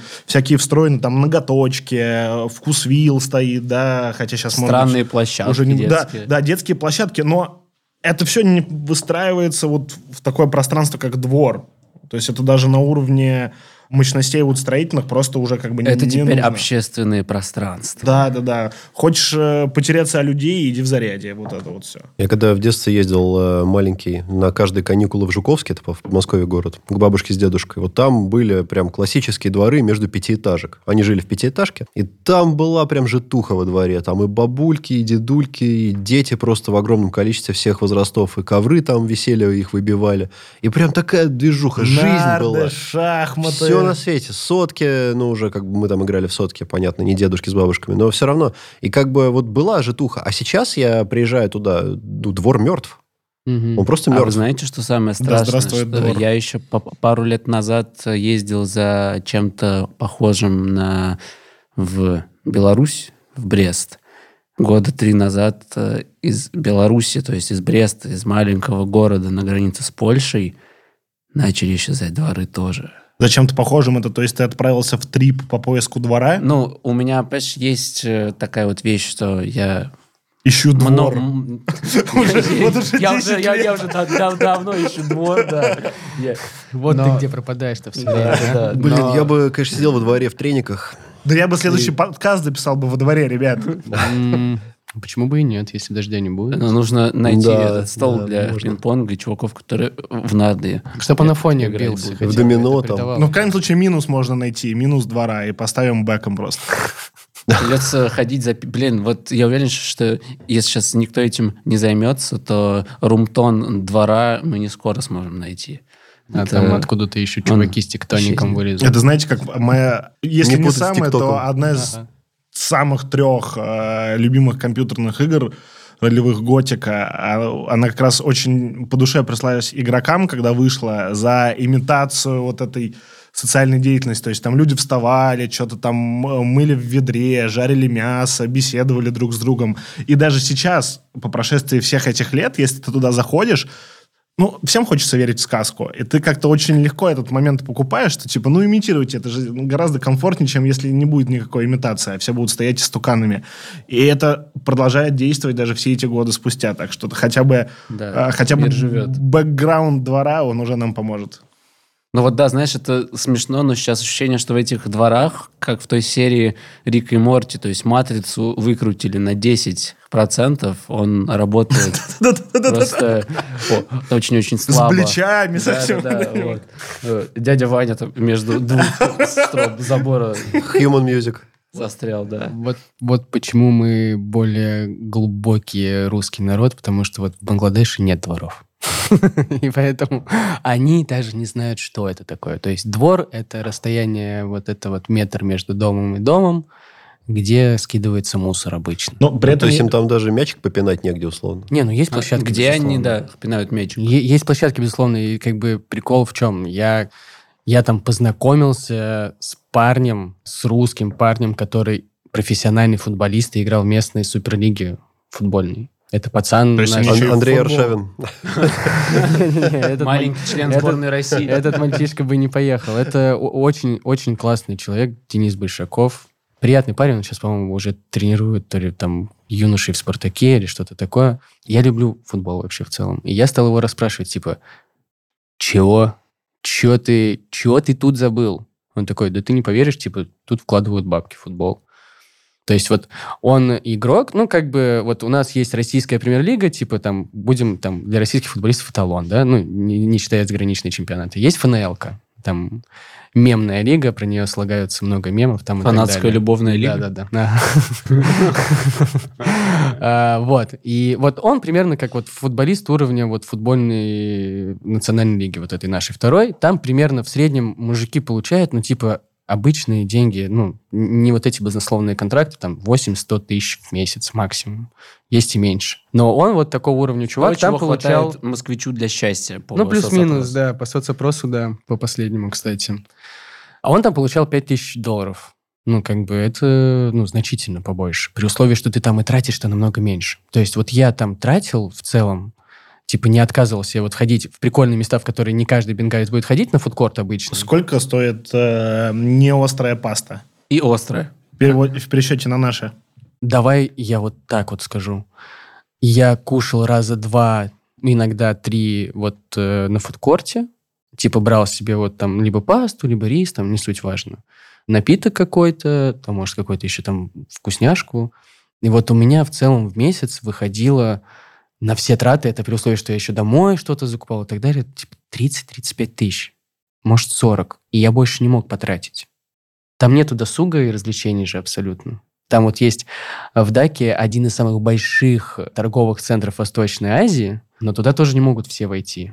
И вот там вот есть один кинотеатр. Я вот, вот Подожди, три раза есть- сходил в кинотеатр. Подожди, то есть в столице один кинотеатр? Ну, там есть какие-то вот прям бомж-бомж уровень, куда бы ты просто даже бы не вошел, потому что это, ну, типа, у меня дома плазму лучше посмотреть, чем такой кинотеатр. Там, по факту, один кинотеатр уровня вот как, Прицелы как, как Каро. Вот как Каро, вот такой вот один кинотеатр. Ты приходишь в кинотеатр, и там тебе... э, Это в бомж кинотеатр. нет, вот в нормальном в этом торговом центре. И перед началом э, как бы все встают и поют гимн Бангладеша. Захотел. А потом Знаешь. трейлер с Данилой А, по- Козловским. а- а потом, а потом ты смотришь, я вот смотрел Джокера. На там- бангладешском, на я надеюсь? бенгальском- Не, на, на английском, на английском. Естественно, с бенгальскими субтитрами. И ты как бы там напряженный момент, я не помню, там то ли момент, когда он уже пришел на ток-шоу, и вот он, вот, я не буду спорить, он там на ток-шоу, короче, залетел, если кто смотрел, как бы понимает, что там произошло. Да ты говори, тут уже все, отсоединились. И в этот момент включается свет, и они идут как бы намаз совершать. И Чё? 15 минут перерыва. То есть в- кино прерывается... Да, да, на 15 минут, чтобы они сходили помолились. И ты даже У выпить в такое- этот момент не можешь. И Как ты не можешь выпить, было? потому что нет пива, блин, даже. И вот, к слову, о цене вот на алкоголь и вот это вот все. Мне, короче, там посчастливилось, я познакомился с заряженными бенгальцами, ну, типа с богатенькими, просто там где-то, ну, как-то там в кафешке так получилось и так далее. И там сказал, о, йоу, я, типа, вот там диджею, а я тогда только вот, типа, это пару раз там вот в Лисице как раз-таки поставлял, еще там, ну, там, дома у кого-то и так далее. Такой, я диджей. Такой, о, у нас будет белый чувак играть, типа, мы вот, короче, у нас тусовка сейчас будет в отеле, а у них тусовок вообще как таковых нет. То есть это прям закрытые мероприятия, где в отеле снимается там какое-то пространство на высоком этаже, которое зашторивается, стоят чуваки с автоматами, все по спискам там и так далее, и там тусуются прям дико заряженные ребята. И я вот туда залетел диджеем. А типа они мне до этого говорят, вот, типа, нам в том году, короче, у нас Дипло тут, короче, приезжал, играл. И я такой, ну вот теперь приехал. Говорю, тоже неплохо будет. И я туда залетаю и такой думаю, ну, как обычно там, что там, есть депозиты там для диджея? Они такие, нет-нет, типа, сами там покупайте. И вот баночка Хайникина 0,33 в переводе на русский, ну, на рубли стоила тысячу рублей. Баночка 0,33 Хайникина. Неплохо. Петя бы нашел, на что потратить за зарплату И- очень быстро. А чтобы вы Да, понимали... это полностью вот забалансировывает то, что ты говорил про еду. Да, да, все да. уходило сюда. А я смотрю, а у этих бенгальцев-то столы-то просто валятся и от алкашки, от всего. И я понимаю, что там такую кассу вынесли. Ну, то есть у нас там не во всех заведениях столько выносится, наверное, за вечер в топовых Мгм. каких-нибудь. Ну, это реально там... Ну, там, если чуваки тратятся, то они жестко. А вот в магазинах, вот ты сказал, там есть два магазина, где иностранец может купить. Ты добирался туда в итоге, покупал что-то себе? Там такие же цены? Ну, там, типа, чуть, ну, дороже, там, на процентов 30-40 по сравнению с duty-free. Вот, ну, то есть пиво подешевле, естественно. А можно. ассортимент выбор нормальный? Буквально там, знаешь, там 3-4 позиции пива, максимум там 2-3 позиции вина, вот такая водка только, только такой вискарь там и так Ад далее. Ну, на земле. это Жестко, жестко. И Это, это чистилище. Вот и как Если я бы- попаду в чистилище, то оно будет выглядеть прикол-то в том, вот, а ты представь, вот приехал чувак с Волгодонска, который, типа, ну, после сменки-то любит, как бы, по-любому там, или выходные, вы- вы- вы- да, пустить, так скажем. И, естественно, они там были все в шоке. Во-первых, от цен. Во-вторых, чтобы им-то поехать, им-то надо в Даку, потому что только в Даке в двух местах продается, в других городах нет. Вообще нет ничего. Вообще нет ничего. И Ну, там, они, блин, естественно, ну, там... там... наверняка что-то из-под полы есть. И там началась история из-под полы. Типа Брака, они вот начали у местных брать э, алкашку. И вот так у нас как бы один из начальников как бы на следующий Сдох. день в кому и умер. И я вот мутил тендер на то, чтобы отправить его гроб из Бангладеша. Тендер. Я мутил Тендер? Да, у нас еще был тендер на то, чтобы гроб отправить. И мне звонили чуваки. Расскажи, Ой, пожалуйста. а можешь э, вот там вот А стоимость вот на это? А я делал три тендера сам. От трех компаний. Ну, А, вот у меня понятно. была возможность. Понятно. Я имел право подписи типа в четырех компаниях. Или в трех. Ну, типа не имел, но типа имел. То есть ты разыгрывал тендер между собой, собой и собой. Да, ну, типа между ними, ними и ними. Опять мем с Человеком-пауком. Я просто ручки был. Это типа, ты потерял гроб. Нет, это ты потерял гроб. Я Кто просто повезет гроб? первое время был ручками. Ну, как, чувак-то был, ну, как бы хороший, на самом деле. Но вот это вот, как бы выпить, а как бы остальные три там тоже кто-то зрение потерял, у кого-то рука там, короче, атрофировалась. И вот это вот все. Там спирт, что ли, был? Но там жесткая бодяга какая-то была. Ну, естественно, там пошли потом сплетни. А там же, типа, понимаешь, А типа, могли бы просто курить. там, Синька 5, зло. там пять тысяч человек живут в одном маленьком пространстве на протяжении уже там одного-двух лет. Там, сука, все друг друга знают, там вот, вот эти сплетни, скандалы, интриги, там все с друг другом, извините, Ну, еще бы мы переебались помним, и кто так далее. премьер-министр. Жё- Не, это русские, я же тебе про Ну, русских там- говорю. В целом, видишь, Стоп, ты хочешь сказать, что русские мужики друг с другом переебались? Я там вот Россия. услышал какую-то неловкую замятую фразу. Хочу акцент Ну, на ней все-таки сделать. Короче, вот представь, взрослый лагерь, ну только пять тысяч человек Ладно, и на постоянке. съехал. И в Бангладеше, и без бухла. Бангладеше, И без бухла. Слушай, такой хардкорный лагерь. Но там как бы дешевая трава, естественно. То есть там вот граница с Индией, Калькутта, все дела, и у них там как бы к этому, к этому отношение у них полегче. Ну да, это же богоугодное дело, в отличие ну, от пивка. естественно, естественно, за пивко-то смертная... Чтоб про пивко-то вот был сюр. Я, я типа, мы купили алкоголь, его нужно было отвезти там другим нашим начальникам, и мы сказали водителю, типа, нашему, чувак, отвези, и он как бы не поехал, потому что, говорит, не дай бог меня остановят, будут проверять, и я им не смогу доказать, что я это для везу от русских для русских. То есть это не только за употребление, это в целом... Да, да, да. Ну, то есть алкоголь у них как тут наркота, по сути. А то есть, Ну, а да, сесть, например, с ним, скрутить себе косяк, к которому отношение легкое, и ехать, э, держать эту сумку с, бухлом, курить э, в окно косяк. Ну пока нет, ну не, это не, не, так не- не так, не так жестко. Но там, но при этом я слышал истории как бы забавные, когда типа там у чувака, у бенгальца там 20 грамм, его просто он в моменте курит, и его мент, коп э, местный палит, тебе конец, давай мы тебя сейчас посадим.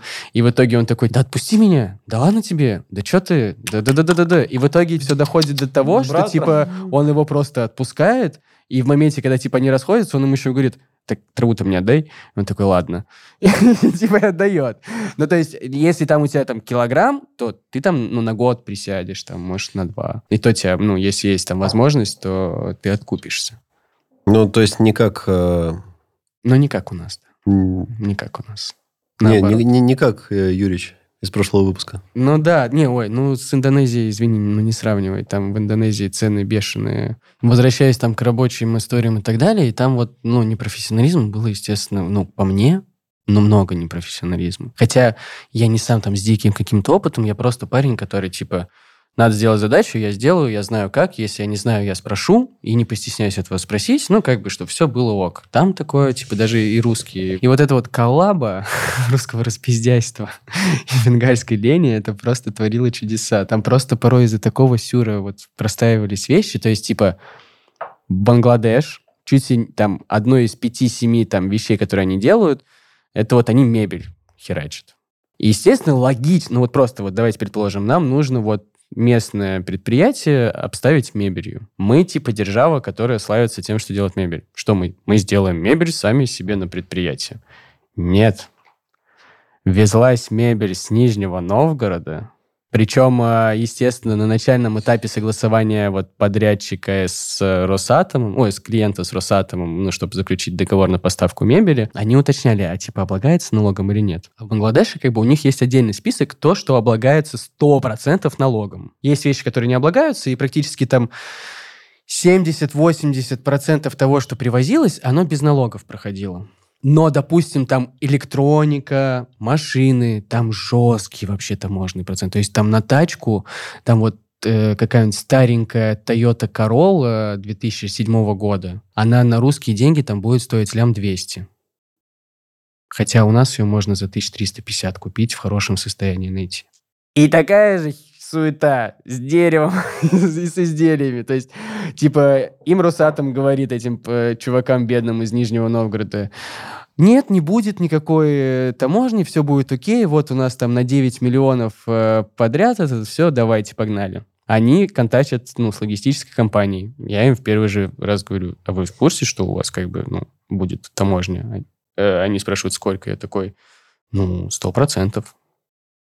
Ну, То типа, есть 100% в два раза больше, да, чем... Да, на дерево, вот на деревянное изделие. То там... есть ты привозишь там деревянную кровать за 100 тысяч, а она по факту тебе на 200 выходит. Да, да, так и есть. И то есть тут у них поставка на 9 лямов, а вышла она по факту бы на 18. И тут начинается игра в ковбоя от представителя Росатома, то что я тут все порешаю, да я тут решала. Там был один такой решала, Василич, Василич, ну ты жесткий тип. Василич. Вот он там такой прям решала. Я не спорю, он очень умный человек. Он реально шарит за Ты скажи атомные главное, он, реакторы и так он далее. решил, Он решил, да, он решал да. или Он их решал так, типа, он такой звонит нам, говорит, так, скажи мне, это возможно сделать или нет? Мы такие, это невозможно сделать. Вы что, охуели? Как это невозможно сделать? Я же вам сказал, чтобы вы это сделали. Мы такие, есть закон, как бы не мы его писали, а вот государство, где мы сейчас находимся, вот он есть. Он такой, «Э, ребята!» он бросает трубку, звонит клиенту, это вот реально было так. Он звонит клиенту и говорит, я все порешал, короче, через две недели будет. Че? Мне звонит клиент, говорит, что типа... А, а я параллельно с клиентом веду ситуацию и говорю ему, что, чувак, невозможно, там все встало там и так далее. Мне опять звонит клиент после звонка этого Васильевича и такой говорит, слушай, нам только что Росатом сказал, что типа все окей, все идет. Я такой, как? Каков И вот это- плут? И вот это вот переплетение, оно Он, было э, прочитал только Первую просто. главу книги Генри Киссинджера про челночную. Да-да. И вот эта челночка, вот она вообще не работала. Ну, потому что Это очень хорошая шутка. невозможно переписать закон другой страны. Ну, невозможно его переписать, ну, за две недели уж точно. Как бы на это точно понадобится время. Но для Васильевича преград не было, потому что он такой, ну ладно, блядь, я сейчас сам приеду, все пришлю. И он идет вот ко всем этим вот министерствам. Там как-то вот эти вот все подпольные игры начинаются. Для того, чтобы это провести, надо Ну, то есть он все-таки что-то равно- делал. не, он, безусловно, делал. Но просто если бы хотя бы на начальном этапе ты немножко бы включился, то ты в целом бы не было всей этой канители. И там вот было такое, что мы сначала просто вообще ни хера не поймем и скажем «да», а на самом деле «нет», а потом как-то эту жопу будем пытаться исправлять. С подключением реально там верхушек. То есть, типа, ну мы там общались, вот я вот как будто вот с чуваками вот по аналогии там с Госдумой общался. потому что только через них все решалось. И вот мы на всякие ужины приезжали вот к таким вот заряженным политикам местным, чтобы вот как бы решить. Я сам типа пару раз был так просто гостем, но вот они вот прям вот у них вот эти вот мафиозные дела решальские, вот они там вся такими кайфаренькими, сейчас просто цари, пупы земли. Ну, я думаю, да, им в этот момент относительно не хватает вокруг себя камер с света. там такое реалити-шоу себя можно было, документальное шоу снять, крутое просто, с такими сценарными развитиями, что там просто дичка, А конечно. что в итоге было на той вечеринке с Хайникиным? За закрытыми 033? дверями и автоматчиками. Слушай, за ничего, увидел... 5000-рублевым э, пивом. Заряженных, э, За богатых... 0,33! заряженных богатых э, бенгальцев в перемешку с какими-нибудь австралийцами. Там очень много австралийцев, потому что у них там э, табачная компания, одна из самых ведущих. Вот они там типа тусуются. Расскажи про барышень. Бенгальские барышни. Как оно? Бенгальки. Бенгалессы. Честно, славянские женщины самые красивые женщины, вот по мне, вот вообще в мире. А Одни из грузинки? самых, одни из самых, одни из самых. Грузинки И- вышли из чата здесь. И когда... Я сказал одни из самых. И когда я приехал туда, вот моим глазам, вот если честно, было очень Не за что зацепиться было. грустно, не за что было зацепиться. Абсолютно. Хотя там процветает проституция, вот это вот все, абсолютно, ну, потому что там, ну, как бы, надо же деньги А зарабатывать. вот на вечеринке этой закрытой. э, Процветала Слушай, не, ну там, там вот были такие, типа, ну, опрятные, приятные, но... Проститутки. Нет, нет, но мне вот просто вот в целом... это всё равно это были Это вот- вкусовщина. Это вот были именно гражданки Бангладеша, да? Да, да, да. Они, ну, там, без, там были, я, я встречал, реально там были, безусловно, очень красивые, но это прям вот единицы. Ну, вот это вот прям вот единицы, и те до нее высоко, потому что она там, наверное, миллионерша На какая-то. пятом этаже живет. А, ты на втором, потому что денег на пятых у тебя нет. Вот, и, ну, меня, так сказать, интимной половой жизни не было в тот момент, пока я был в Бангладеше. Это ты сам раскрыл, мы не No Fab November. Не, Ты ну я просто вот на- насколько все плохо. Ну, потому что, типа, мое чувство достоинства не позволяло мне Ну вот с такими легкомысленными смотри, барышнями у нас три гостя до этого, они, они выиграли... Феминистки вошли в чат теперь. No Fab. Восстановили аудиторию себе. No- November. Ты выиграл No Fab November? Или ты все-таки... Я и, проиграл. И, и September, и октябрь, и November. Просто в трех- номинациях. Нет, но NoFap это все-таки подразумевается, что ты вообще... И не прикасаешься. и не Не, не, не, прикасаешься. ну не, естественно, ну как? Ну, Ну, конечно. Come on. Давайте уж будем честны. Ну как, либо армия, либо тюрьма. Мы уже выяснили. Либо, либо, либо Бангладеш. Либо Бангладеш, да. Либо duty free. Либо Бангладеш. А вот э, хватило ли тебе чувства достоинства поставить на той вечеринке для заряженных бангладешцев Знаешь, что я включил? группу Кармен? Нет. Это Сан-Франциско. Я бы прикололся, если бы это Слушай, у них сейчас вот процветает вот в музыкальном стиле, и вот они вот прям вот на, на хопчике. Нет, они на хопчике жестком. Плохой вкус. Э, Поэтому То есть я, от- от- я им включил. Big Baby Tape. И там они так взорвались. Я просто, я такой, типа, ну, я играл, я такой хаусец, техно там и так далее. И такой, ладно, типа, просто по приколу, типа, сейчас включу Big Baby Tape. И там просто такой взрыв пошел. Они прям... Типа ко мне подходили чуваки, говорили, ты такой классный, что за треки там и так далее. Я такой... «Э». Так ты дал распространение Big Baby Tape на рынок Бангладеша. Да, да, да, если ты... Возможно, на- форуме. может, он Биби. уже на концерт туда А, я был в шоке, но там типа, там играла попса иногда из окон. Тачек приезжающих. Русская русская. Я заходил в торговом центре в магазин, и там играла какая-то... Я не, даже не слышал этого исполнителя, а там играла русская песня. А это очень вот из- часто. из, новой школы какие-то ребята, я даже вот сейчас не смогу, если честно, вспомнить, По-моему, кто. тоже знаешь, Но в, типа- в Турции или типа- на Кипре, на курортах какие-нибудь Э, э, наши это еще звезды, ок, да. потому Там- что там туда ездят большие, русские. да. А в Бангладеш, ты извини, там, может, э, если бы вот не вот это вот строительство атомной электростанции 5 тысяч людей, ну вот в городе я, наверное, был максимум у нас 50 русских людей было в 25 миллионах, э, которые жили в Даке. Ну вот видишь, нужно всего 25 русских, чтобы Биг Чтобы- Tape появился в Бангладеше. Да, да, это было мило. А мог бы им Ваню Дорна поставить? А, слушай, я его тоже, естественно, потом поставил невоспитанного.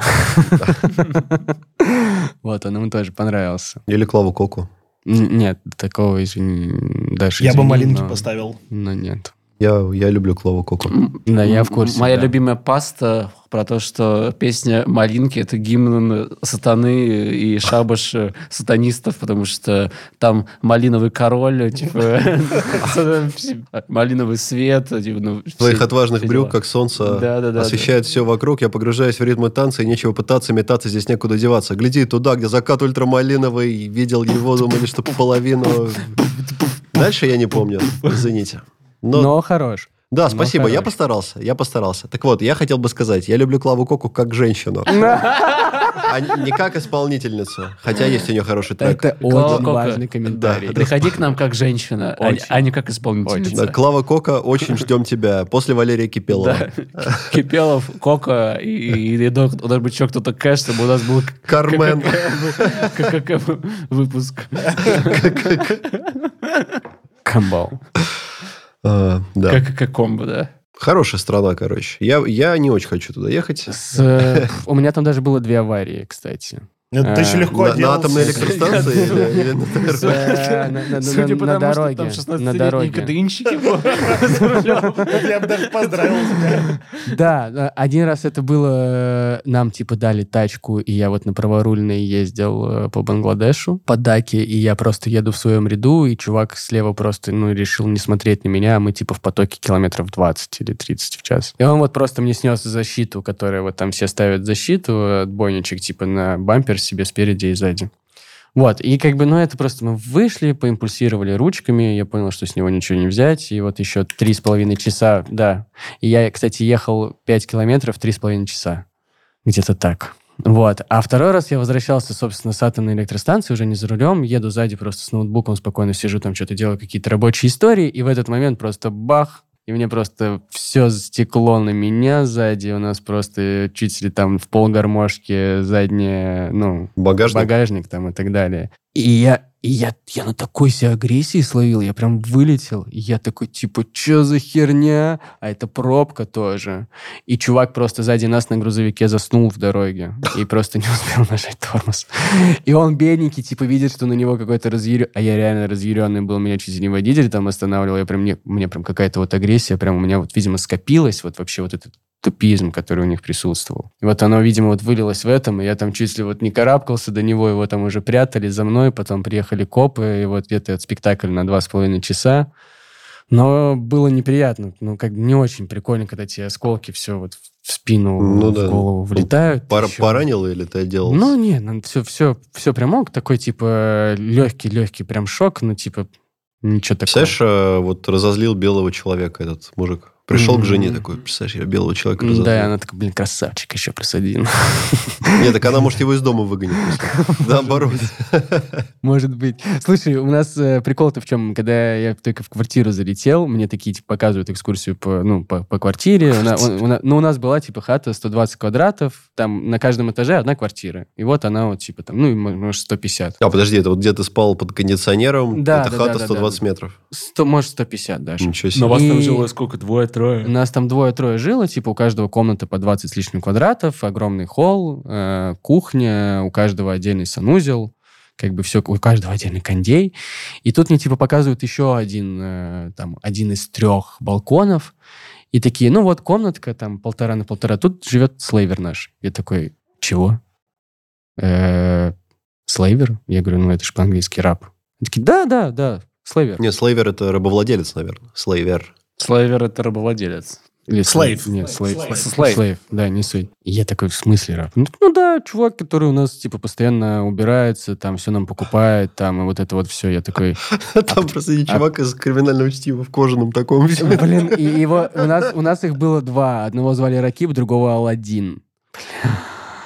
Просто Алладин это вот чувак, которому 21 год или 22, вот он вот из поколения ТикТока, у нас на работе снимал ТикТоки, типа, ой, ой, босс, босс, Дэниел, can you, типа, shooting with me? Я такой, типа, блядь, Ракип, ну давай. И потом он ко мне прибегал довольный, что, «О, вот, типа, 100 просмотров с вами, типа, вот как вы вот тут на скейте катались в, в этом, в офисе. И у меня в какой-то момент, типа, знаешь, вот я, я вот вдохновился фильмом Уэса Андерсона «Гранд Отель Будапешт», И вот эта вот история, что он взял себе, типа, юного подавана, он его воспитывал, и, типа, вот он его в итоге стал он таким вот начитанным, классным, и впоследствии тоже, типа, главным чуваком в отеле. И я такой подумал, вот у нас есть Ракип, слушай, блин, будет классно, я со своим другом обсуждаю, такой, давай, типа, его будем обучать. И он у нас, типа, из слейва превратится, короче, в нашего... Слейвера. Хочется прислушивать маленьким бенгальчикам. Вот. И, типа, пу- пусть он у нас там, типа, там, в отделе там, продаж работает, типа, у нас в офисе или что-нибудь такое. Ну, типа, дадим ему рост. Потому что там чуваку там 25-26 лет, я узнал, что у него есть жена, и он, типа, сам не из этого города, как бы из пригорода. Я такой, блин, прикольный жест. Хер. То есть ты только начинаешь хорошо относиться, и, и тут не существует другого варианта, там только вот тебе вот лапки на плечики закидывают, и то есть и считают это как, ну, как должное, как нормально. То есть если ко мне так относятся, значит, ну, типа, я вот какой я есть, значит, Они я такое все. заслужил, вот прям максимально. И у них э, вот в плане вот трудовая этика и что вот, типа, вот мне дали хорошие условия, чтобы я как-то рос, что-то делал, не работает так вообще. Ну, то есть он вообще просто ничего не делает, да? Ну, то есть он стал делать еще хуже до того, как я подумал в нему уделить чуть больше внимания. И за это я завел кота и заставлял его убирать говно за нашим котом постоянно, чтобы ему жизнь не казалась сладкой. Кот остался у него, он живой, мне даже фотографии в WhatsApp порой присылают, как бы все. Мне сейчас ехать домой за котом убирать. А я вот только от кота приехал, от бабушкиного тоже. Тоже убирал. Да я вообще подумал, что он выпал сначала, знаешь, я такой, типа, покормил, потом такой прохожу по квартире, такой, где мой кот? Типа, Жора, я ухожу, типа, кричу его. Я просто Жора, просма- ебаный насос, где ты Да, я так и Жора, говорю, Жорик, Жора, блядь, ёбаный. ты где, Жора? И я уже такой, я на панике, типа, мне уже надо выходить. А, И я такой, блин, я же открыл окно на балконе. типа. Жора очень смешное я, имя. я его иногда официально Георгий называю, когда он шалит прям максимально. И я уже думаю, что у меня выпал кот. И я такой, как мне ехать сейчас на подкаст, если у меня выпал кот, мне надо же его теперь Ну, искать. об этом бы записали. И я, пош- я побежал на улицу, я типа начал все кыскать, такой типа, блин, что за херня? И я А возвращаюсь тебе домой. звонит кот, такой, чувак, смотри, я в душе. Я возвращаюсь домой, типа думаю, ну пизда. Ну, нового кота надо теперь бабушке, блин, искать. И А как так- бы, ну, такого- неприятно, такого такого же. Который на Жору отзывается. Да, да, да. И этот маленький комончик счастья вылезает, слава богу, из какой-то неведомой дыры, которую, я не знаю, я не видел никогда у себя в квартире. И такой, блин, вот ты пес. Конечно, разнервничался из-за котиков этих немножко. Но тот кот был шикарен. Тот кот такой вытворял. Это, это самый конченый кот. Самый конченый кот в моей жизни. У нас были вот эти решетки. Сейчас, чтобы вот вообще все вышли из чатика абсолютно, чтобы уже ма- максимально не Давай уж добивай. Чисто для себя. Чтобы вы понимали, у нас вот эти вот решетки на окнах. газуй, брат. Да-да-да. И вот расстояние между окном и решеткой, но оно типа, ну там, сантиметров 10. И вот этот наш маленький котик, ну, я его там котенком подобрал, а там, типа, вообще в целом, как бы, кошки не очень у них э, почитаются, они к ним, как бы, не очень относятся вообще в целом, как к животным. Поначалу он, типа, карабкался, вот по этой сеточке там забирался наверх, и в один раз, ну, типа, он уже стал взрослым котом, пополнел, разжирел, он залез на эту решетку, на самый верх и не мог вылезти вообще никак. И вот он кричал, кричал, а нас не было дома, и вот мы типа заходим, и в этот момент он просто все уже не измогает от того, что он не может никак сам слезть, и просто начинает ссать и срать прямо из, на воздухе. Но ракипчик-то у нас есть, поэтому, естественно, мы не сами убирали, а ракибу пришлось это просто все и так далее. Но это так, и- ну, представь, это эпично выглядело, Ну конечно. да, я как раз представил, да, визуализировал. Да, да. Ну как тебе вообще в целом-то? Путешествие в Бангладеш. Слушай, э, прекрасно. Я скажу так, это очень, это шикарный опыт, потому что, ну, во-первых, посмотрел просто на, на абсолютно другое. Ну, вообще на другую, там, пропорционально вообще диаметрально другое. То есть, ну, естественно, как бы это не банально звучало, расширение как бы, своего вот этого сознания по поводу того, что вот, оказывается, люди еще и вот так вот живут. Это было очень круто в плане рабочего опыта, experience а, потому что, блин, я поработал, типа, с взрослыми директорами, дядьками, и потом, естественно, там, в меру своего юношеского максимализма, я вообще его не скрывал, я прям дерзил, хамил, ну, играл в, в те же игры, я понял в один момент вот эту тактику, то, что, так, чувак, не переводи, типа, вообще это никак на себя, вообще ни разу. Типа, просто прими вот правила этой игры, и играйся с ними тоже по их же правилам. И все. И вот когда вот такую установку принял, мне ну, в дальнейшем как бы проще стало в переговорах, во всем. То есть, типа, прошло вот это вот барьер, типа, а как говорится взрослым дяденькой о больших денежках? Да спокойно. Потому что такой же ребенок, только чуть постарше и с чуть большим количеством Говорит на проблем. 50 тысяч больше. Да, да, да, да, да, да, да. И это было в плане стрессоустойчивости, потому что в первое время там бывали такие случаи, что меня выводила из себя коммуникация, что вот в моменте я с кем-то за поставку говорю, не замечал, как я переходил там на повышенные тона, и там типа когда я кидал трубку из разряда картины, то, что на тебя смотрит весь офис, и такие типа в шоке, что сейчас происходило. Потому что это было очень громко, очень эмоционально там и так далее. Но это тоже вот как бы проработалось. Ну и, естественно, понимаю, что как бы с кем тебе хочется работать, с кем нет, что я с госкомпаниями. Не хочется. Вообще не хочется взаимодействовать с этой бюрократической машиной в большинстве своем. В большинстве своем. Никогда. И просто, ну там, ребят, там столько отмывалось. Там столько денег отмывалось. Чтобы, чтобы вы понимали, когда я там только был, уже шли разговоры о тендерах по вывозу отходов от атомной электростанции. То есть это будет еще через лет там 7-10, может, 20. чуть больше. И уже тендеры разыгрываются. А, станцию-то построили в итоге? Да нет, нет, ты что, еще до запуска, она в 27 году только, по-моему, запускается. Но хранить-то отходы где будут? У нас в Сибири. У нас все будет храниться. Уже резервуарчики Так заготавливаются. ты бы с этого где-то. начинал. Зеленые еще не вышли из чата. Сейчас и либералы обратно прискачут. Конечно, Либералы заходят, зеленые выходят. Ребя- Ребят, вы что? Там Город засыпает, просыпается дикие, дикие отмывосики. Ну, то есть, типа, для нас-то по факту ты ничего ты нового не услышал. Ну да, ну отмывают бабки. Не, не, ну понятно. Не, ну просто, типа, вот такое радиоактивные отходы на территории... С Бангладеша, приколи. Вот с Бангладеша будут везти к нам в Россию. Кто за это будет получать деньги? Ну, наши Росатом? чуваки, Росатом. Ну, я, Ну, и подрядчики, которые, собственно, этим будут ну, заниматься. я так понимаю, раньше 27 года это не начнется. Ну, Надо ее хотя бы запустить сначала, ну, прежде чтобы да, да, отходы да, появились. да. Может быть, что-то, конечно, Не, ну может, пом- поменяется. я надеюсь, что до, до наших. 27 года Путин помрет, и вот вся эта система просто Тихо. поменяется. Что ему еще Тихо. двое вы- выборов выигрывать. Путьен, это ты француза какого-то, да, сказал? Или... Да. Жан-Франсуа Путьен, Путьен. из Фрайсинет как раз. Так нет, я говорил э, Путин как канадское блюдо. Помрет, Да, да, помрет как, э, как вид искусства. Да, да, да, да. Да, всё. ну, картошка с мороженым и кленовым сиропом – это издевательство какое-то. Конечно, конечно. Но ты вот как-то подвел нас к концу что-то совсем на непозитивной ноте про какие-то залежи радиоактивных Давай отходов из- откатывай на позитив, да. Бангладеша в Сибири. чё, я- Скажи что- что-нибудь приятное. Че кайфовое это было? А, ну меня еще на бабки, естественно, киданули. Отлично, вот кайфово. Это было мило, это прям вообще было жестко. Ну, не очень э, приятный момент, потому что у нас в А целом... кинули тебя русские или э, бенгальцы? Русский бенгалец. Тот самый, да? Комбо, да.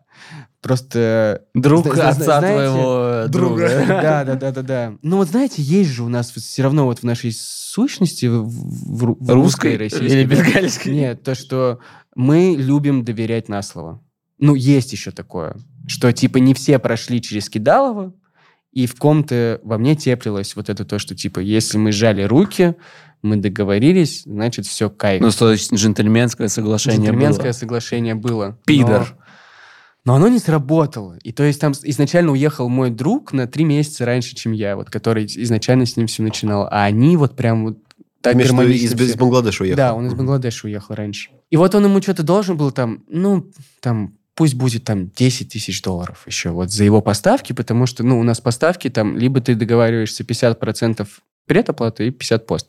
Чаще всего это у, у него были больше госкорпорации российские, там 100% постоплат. И поэтому, пока он уехал, типа, там только спустя вот два месяца из-за этого процесса его поставки, которые он вел, доезжали. Поэтому вот у него там плюшка еще вот накоп- накопилась. А они вообще как семья были. Ну, они реально... Мы, мы- да даже мы, типа, мы постоянно с его женой тусуемся, с их детьми, на какие-то мероприятия совместные ходили, ну, на ужины там и так далее. И прям все было так по-доброму. Но вот у меня была чуйка, что вот, блин, вот пахнет ли лицемерием. Кинут меня, кинут. Ну вот, вот оно, оно немножко вот это вот было, брат, понимаешь? Вот оно было, я чувствовал это, чувствовал вот эту вот историю. И вот уехал мой друг, и он ему просто, типа, а у них супер крутые взаимоотношения были.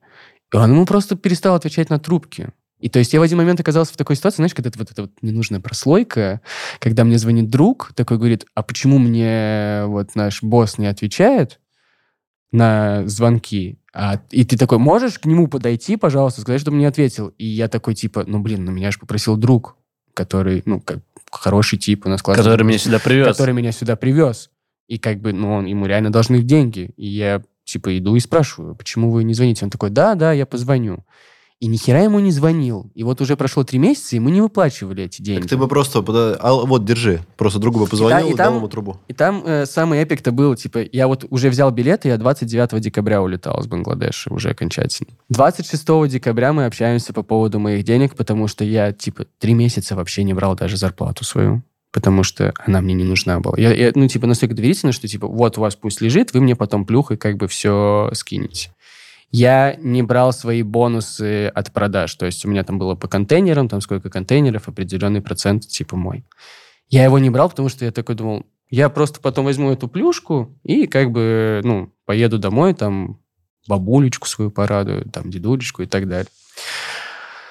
Вот. И как бы я, во-первых, прихожу, считаем бонусы, мне приносит, типа, наш э, бухгалтер супер-мега-пупа-дупа смету, о, ну, не смету, типа, экселевский файл с подсчетом бонусов, и мне там, типа, там 300 тысяч рублей за год бонусов. И, но это, типа, очень мало, потому что я даже считал приблизительно, там 50 моих процентов поставок уже 800 выходило. И я такой не взрываюсь, не начинаю там в конфликт лезть и так далее. Такой, можно мне эту смету, я ее пересчитаю, приду, вам защищу, как есть. Там просто чувак вообще просто не умеет пользоваться Excel.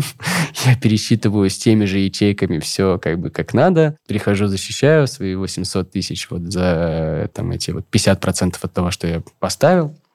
И это все было, знаешь, с таким, типа, ну вот как будто, ну пришел ко мне тут на стол пиздюк, на ковер, типа, ну пусть там передо мной вот подраспыляется. И это просто было, типа, вот этот вот весь процесс тянулся там 4 часа. И я такой, типа, в чем проблема? Что такое? А они все смеются еще, вот, типа, между собой два бенгальца на бенгальском. Я такой, я уже демонстративно такой, а, круто, обсуждаете меня же на бенгальском при мне же. Я говорю, вообще супер классно. И в итоге, типа, он такой, все, я тебе все заплачу, все, все будет окей.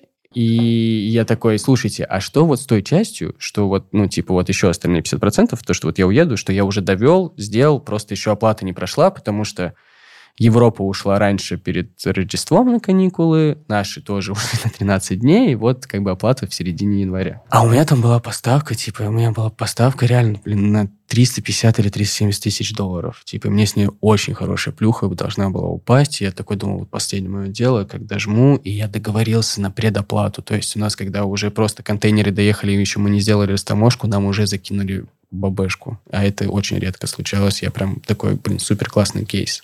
И я такой, что с процентами с моим будет? Он такой, да все будет окей, все будет нормально. Типа мне уже параллельно там приносят типа мою наличку там и так далее. Ну, часть вот то, что я там три месяца не брал оклад. У меня оклад был, если что, не супер высокий.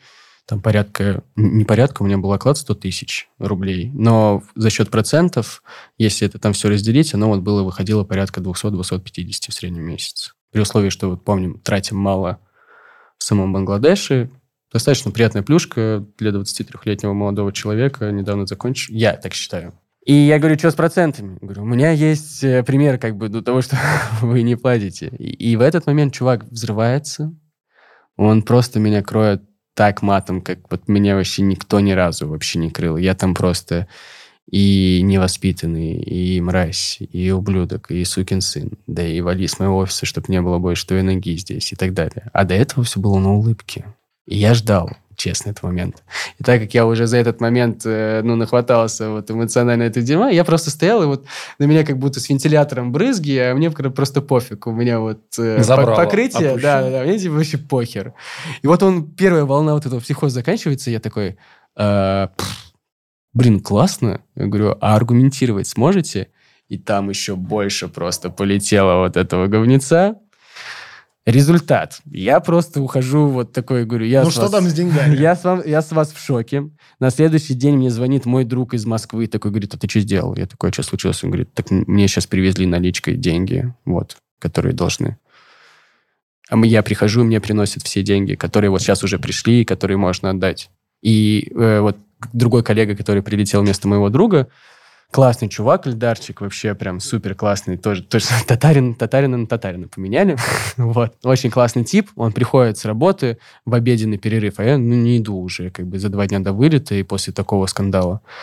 И он говорит, там Танвир наш просто, говорит, типа вообще эмоционально убитый, Типа, первое, что у меня он спросил, типа, спросил, как я поживаю, все ли хорошо со мной. Типа, у него... Но он понял, что он перегнул А Танвир это... это вот начальник, чувак. да, Мгм. да, да. То, что он перегнул жестко палку, и я прихожу, прихожу еще вот, приношу вот эту вот квитанцию об оплате 100% вот этой крупной самой нашей поставки за год. И он как бы, ну, понял, что я, я всегда продолжал работать. То, что ему там вот это вот влияние вот этих дядек Васильевичей, которые там уже тысячу раз допизделись по поводу того, что реально поставляется, что нет, они просто вот сгущали краски, и все время вот реально на нас с Алмазом мы были реально, мы были самые молодые вообще во всей этой заварухе. И мы, я не постесняюсь этого слова, одни из самых сообразительных были. И как бы это, ну, все понимают, что чуваки реально приехали разъебывать, и мы очень классно работали. И у нас были классные поставки там и так далее. Там вот, когда приезжали чуваки с Волгодонска по 45-47 лет и получали меньше, чем мы, или 50, они типа как? Мы же вот ни хера не делаем на станции, типа делаем вид, что что-то делаем и бухаем, но мы должны больше получать, потому что как? Вы же мелкие, вы не можете получать такие деньги. Ну, то есть вот это вот тот э, прослойка населения, который типа, ну, ты только с возрастом можешь получать нормальные бабки. Ты как это? Ты не можешь молодым получать деньги. Ну, Ты- просто сами не получали в молодости ну да, типа, как это ты там SEO логистической компании? В смысле ты в 23 SEO? Ну, это, там, естественно, это уровень там не московской компании, это вот реально, это как вот, если с компьютерной игрой сравнивать Москва hard level по сложности работы, а Бангладеш это типа ну, начинающий или профи. Естественно, там это SEO мое, это как бы в кавычках все. Как бы да, налаживал процессы, да, там типа вел клиентов, да, все это делал там и так далее, но как бы это как типичный там продажник там и так далее.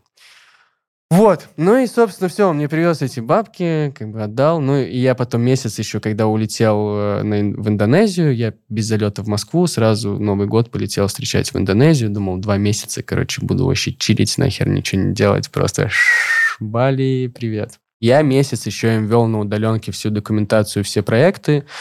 Я их перевел э, в Таскер, э, ну, все диджитализировал их производство. Раньше они на бумажках сидели, и все это вел. И все, как я последнее довел, все. Больше мне никто не ответил, не приветил. Подожди, ты сказал, далее. что тебя кинули, но в итоге деньги-то... Э, отдали. Мне дали пи- 50% тех поставок, которые я довел, мне вот на эту сумму кинули. А там сумма выходила больше, чем вот тех 50% поставок до этого. М. То есть это был вот мой самый продуктивный период, последние там 4-5 месяцев. То есть тебе Как- самых вот кру- На крутых коктейльную поставок... вишенку. Не, Да. на- не накапало кинули. ничего, Вообще ничего, а там, ну, типа, ну, для меня эта цифра большая достаточно. То есть там порядка миллиона, чуть больше даже выходило, и для меня это существенная была цифра. Но отпустил. Отпустил, потому что мы потом узнали, что он там много кому должен. Давайте и мы тогда эту приятную страну отпустим. Да. Большое тебе спасибо за рассказ. Да, надеюсь, хоть было интересненько Мне кажется, немножечко. ты точно Конечно. закончил как минимум на позитивной ноте, потому что мы выучили урок, что с бенгальцами нужно Ухо подписывать востро. все договора. Ухо востро. Да и не только с бенгальцами, надо со всеми. Всегда я вот советую всем, любые взаимоотношения, даже с друзьями, прописывайте договор, вообще никогда лишним не будет. И так спокойнее. Узнал? А, а скажи, да. Согласен. да. А вот напоследок, ты вот когда прилетел на Бали, это вот, Мгм. собственно, тогда же туда к тебе прилетел и запикаем. А, Да-да-да. Г- Гав Гафыч, э, он спустя две недели прилетел. А, ну то есть, как бы, и вот там и уже его история началась. Ну, плюс не, у меня там параллельно была и своя история тоже классная и так далее. У нас просто уже мультивселенная своя. Но вот у него, я вот улетел, и через неделю он попал в Аврал. Вот, Понятно. вот это вот так вот было. А То что есть было через мне- неделю, слушайте наш предыдущий выпуск. Да-да-да-да-да. Так и есть. Почему нужно брать Чебу с собой в путешествие по Азии? Слушайте нашу предыдущую в подкасте, потому что неделя без Чебы в Азии, вы можете оказаться в балийской Да, тюрьме. Да, мне также наши общие друзья как раз позвонили, сказали, тебе стоило улететь, и Сеня полетел тоже. Да, ладно, господа, Да, давайте спасибо тогда. вам. Спасибо, всем, кто большое. остался до конца. Интересно будет Мы посмотреть выгоняли вас как могли, но, но вы остались да. Спасибо вам Любим вас за за это. доверие. Да, рад Всех был. целуем в уста сахарные, обнимаем и лобызаем. Пока. Бога-пока.